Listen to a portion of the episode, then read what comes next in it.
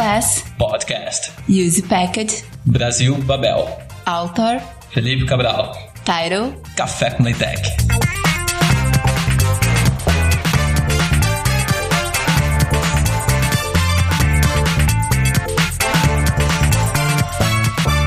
Begin Document. Seja bem-vindo a mais um Café com Latec. Hoje a gente vai falar sobre o ambiente de teorema, que é largamente usado em trabalhos acadêmicos, sendo fundamental para qualquer artigo que exija uma prova formal de resultados matemáticos. Embora seja usado largamente para teoremas, esse ambiente também pode ser usado para qualquer outro ambiente matemático, como por exemplo definições, observações, corolários, lemas, entre outros. E pode ser uma saída interessante para o trabalho que você está escrevendo. Então vamos ver como é que a gente faz para chamar esse ambiente e como ele vai ficar no seu texto em LaTeX.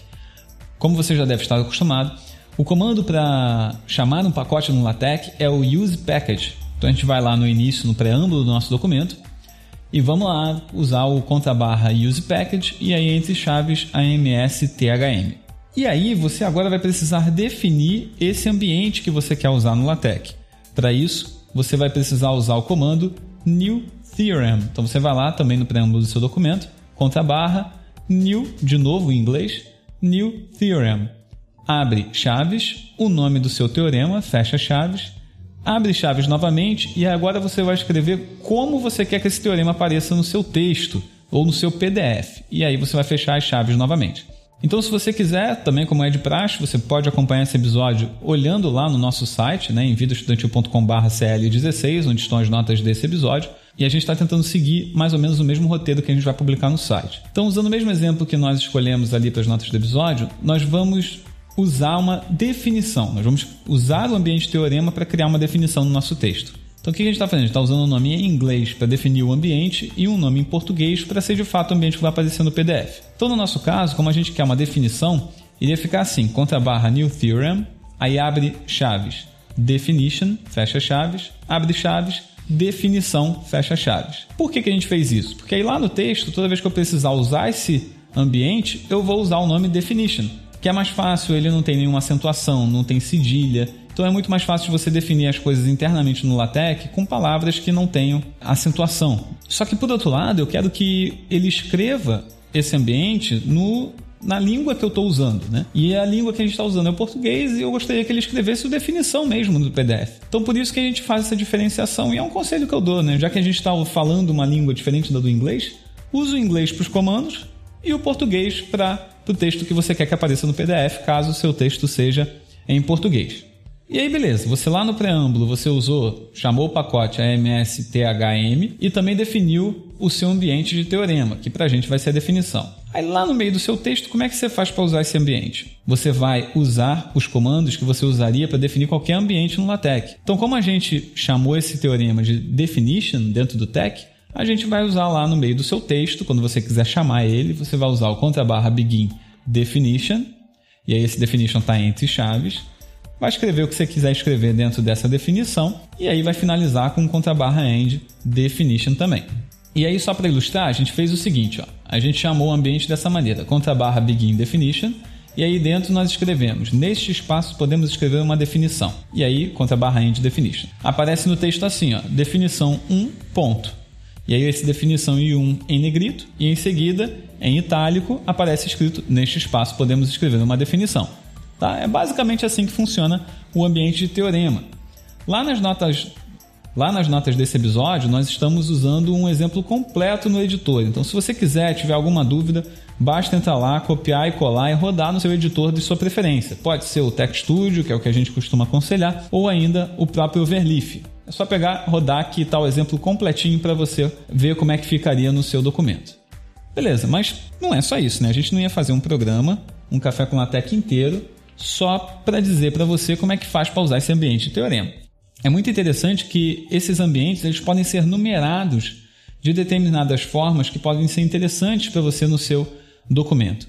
E aí, como é que você faz para poder dizer para o LaTeX como que ele tem que numerar cada um desses ambientes? Você vai fazer o seguinte: lá quando você vai definir o seu teorema, ou seja, quando você usou contra barra new theorem, deu o nome para ele no TEC e o nome que tem que aparecer no PDF, em seguida, entre colchetes, você pode dizer como cada um desses ambientes deve aparecer numerados no seu PDF.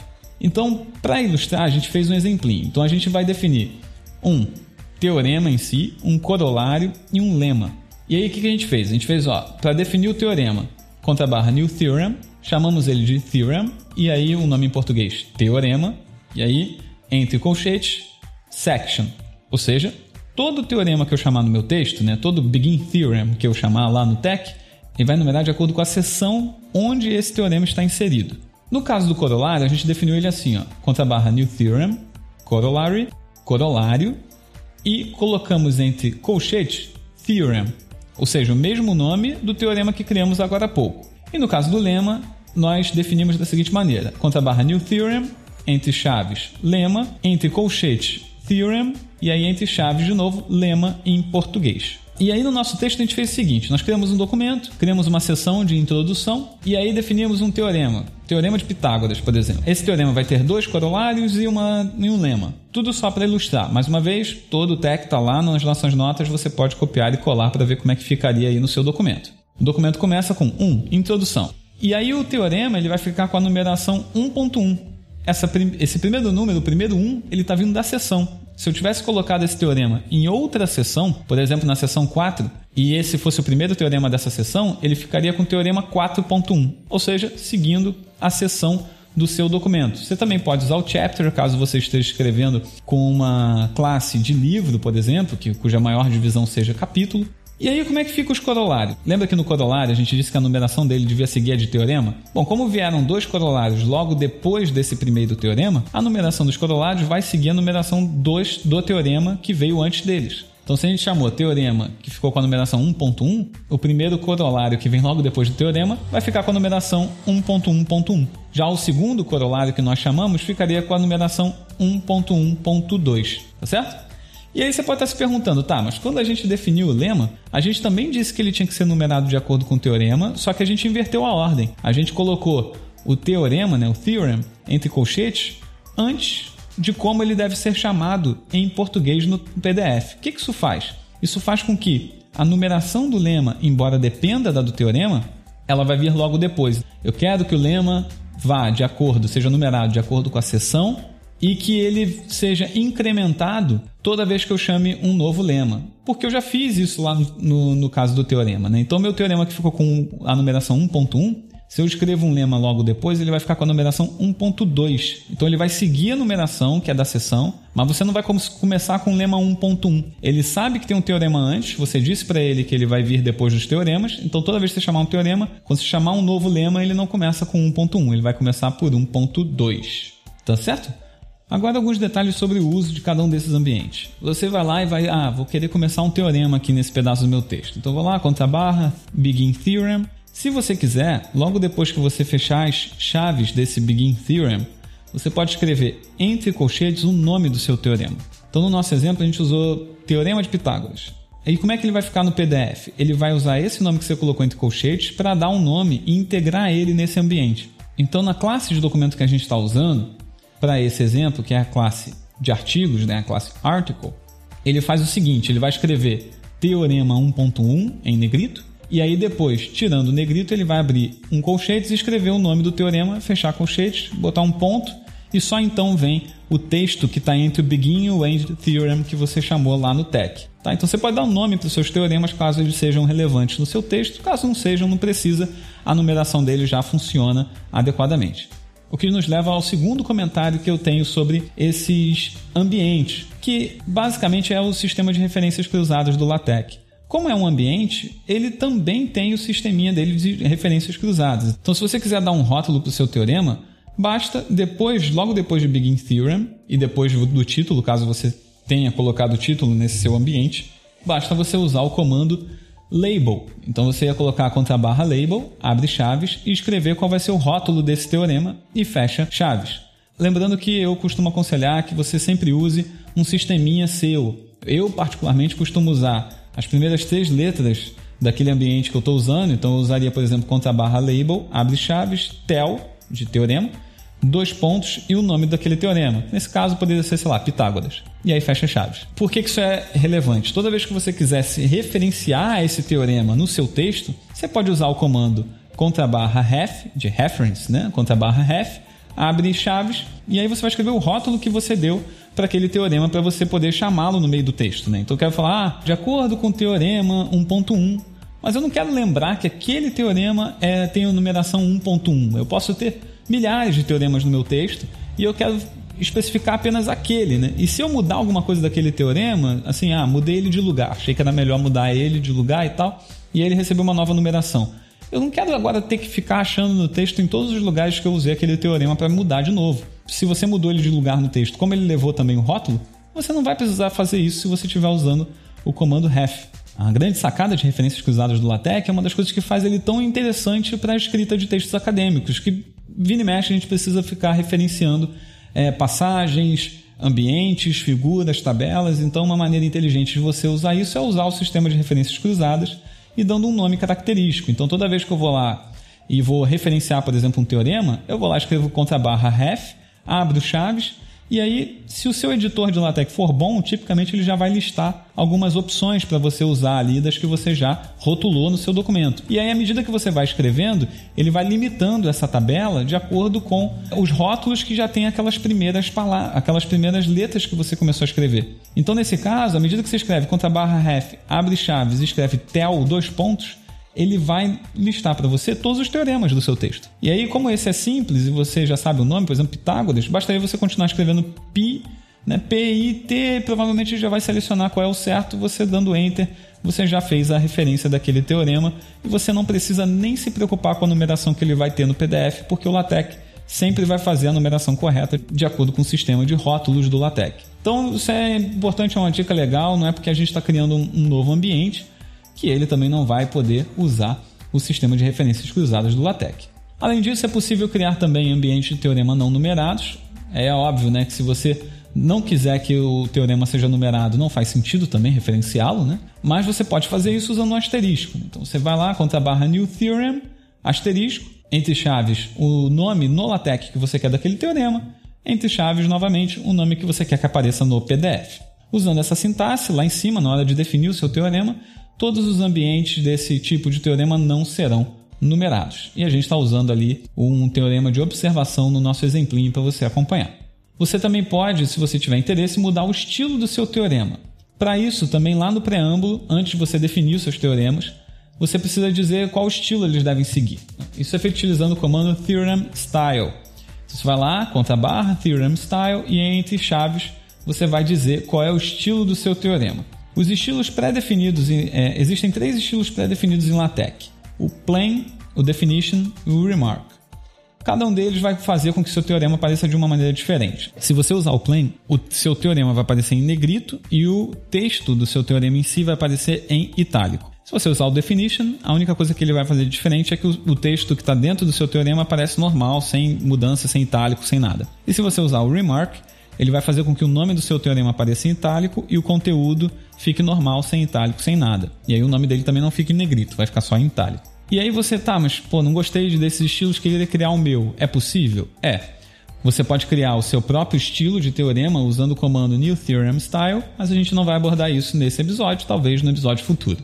Então tá, aprendi a usar os ambientes de teorema, mas eu também gostaria de saber como é que eu faço para provar, né? Então, criei um teorema lá, mas ele também tem uma prova matemática. Então, como é que eu faço para criar um ambientezinho de prova logo depois? Basta você usar o ambiente de prova, que é chamado de proof, P-R-O-O-F. Então, como é que seria a sintaxe disso no LaTeX? Você vai usar, você vai começar o seu ambiente de teorema, então vai lá, contra barra, begin, theorem, vai escrever o seu teorema, contra barra end theorem, e aí você começa a sua prova. Então, contra barra begin proof, fecha as suas chaves, escreve a sua prova e aí quando você finalizar a sua prova, você usa o comando contra barra end proof. Essa sintaxe vai produzir o seguinte resultado: vai vir o seu teorema e depois vai vir a prova do seu teorema. No ambiente de prova, se você quiser, você pode também dar um nome para sua prova, do mesmo jeito que a gente falou que você poderia dar um nome para o seu teorema. Você também pode dar um nome para sua prova, vai usar isso entre colchetes. E aí a prova do seu teorema, se você usar essa sintaxe, vai aparecer logo depois do teorema, com o nome em itálico e depois a prova em si com a escrita normal. E ele vai usar um quadradinho no final para indicar que a sua prova terminou. É que é uma um símbolo que é conhecido como QED, do latim quod era demonstratum, que significa algo do tipo como queríamos demonstrar. Né? É um símbolo para indicar que a sua prova terminou e que você já encerrou a sua argumentação sobre se aquele resultado está correto ou não, é verdadeiro ou não. E esse é o símbolo basicamente usado no LaTeX de forma padrão. Mais uma vez, também é possível mudar esse símbolo caso você queira. É muito comum a gente ver nos livros o símbolo de quadrado achurado, né? que é um quadradinho todo pintadinho de preto.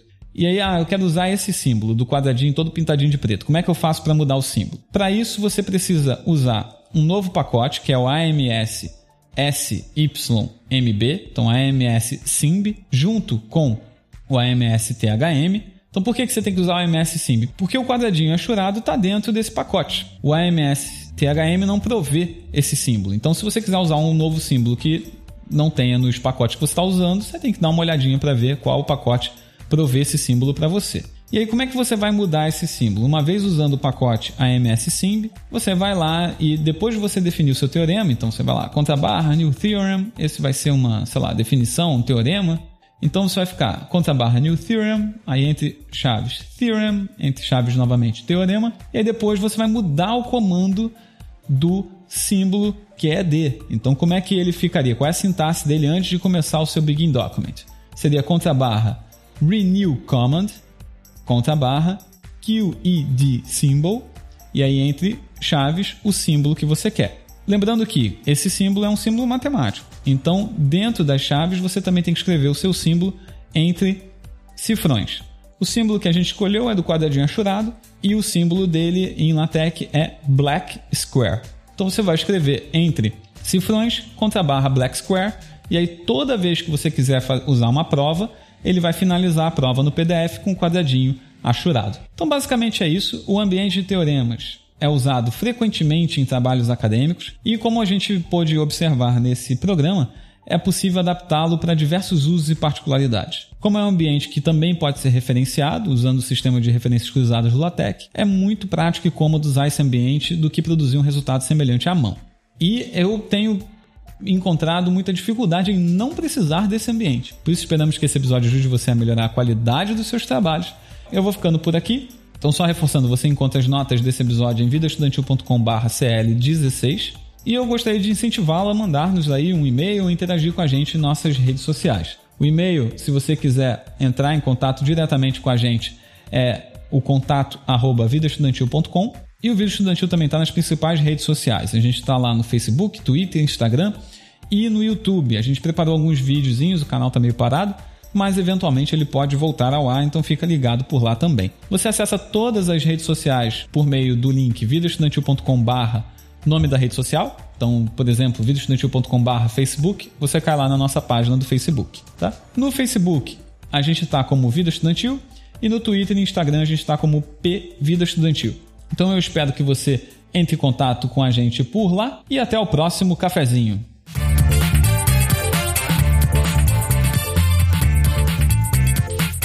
End document.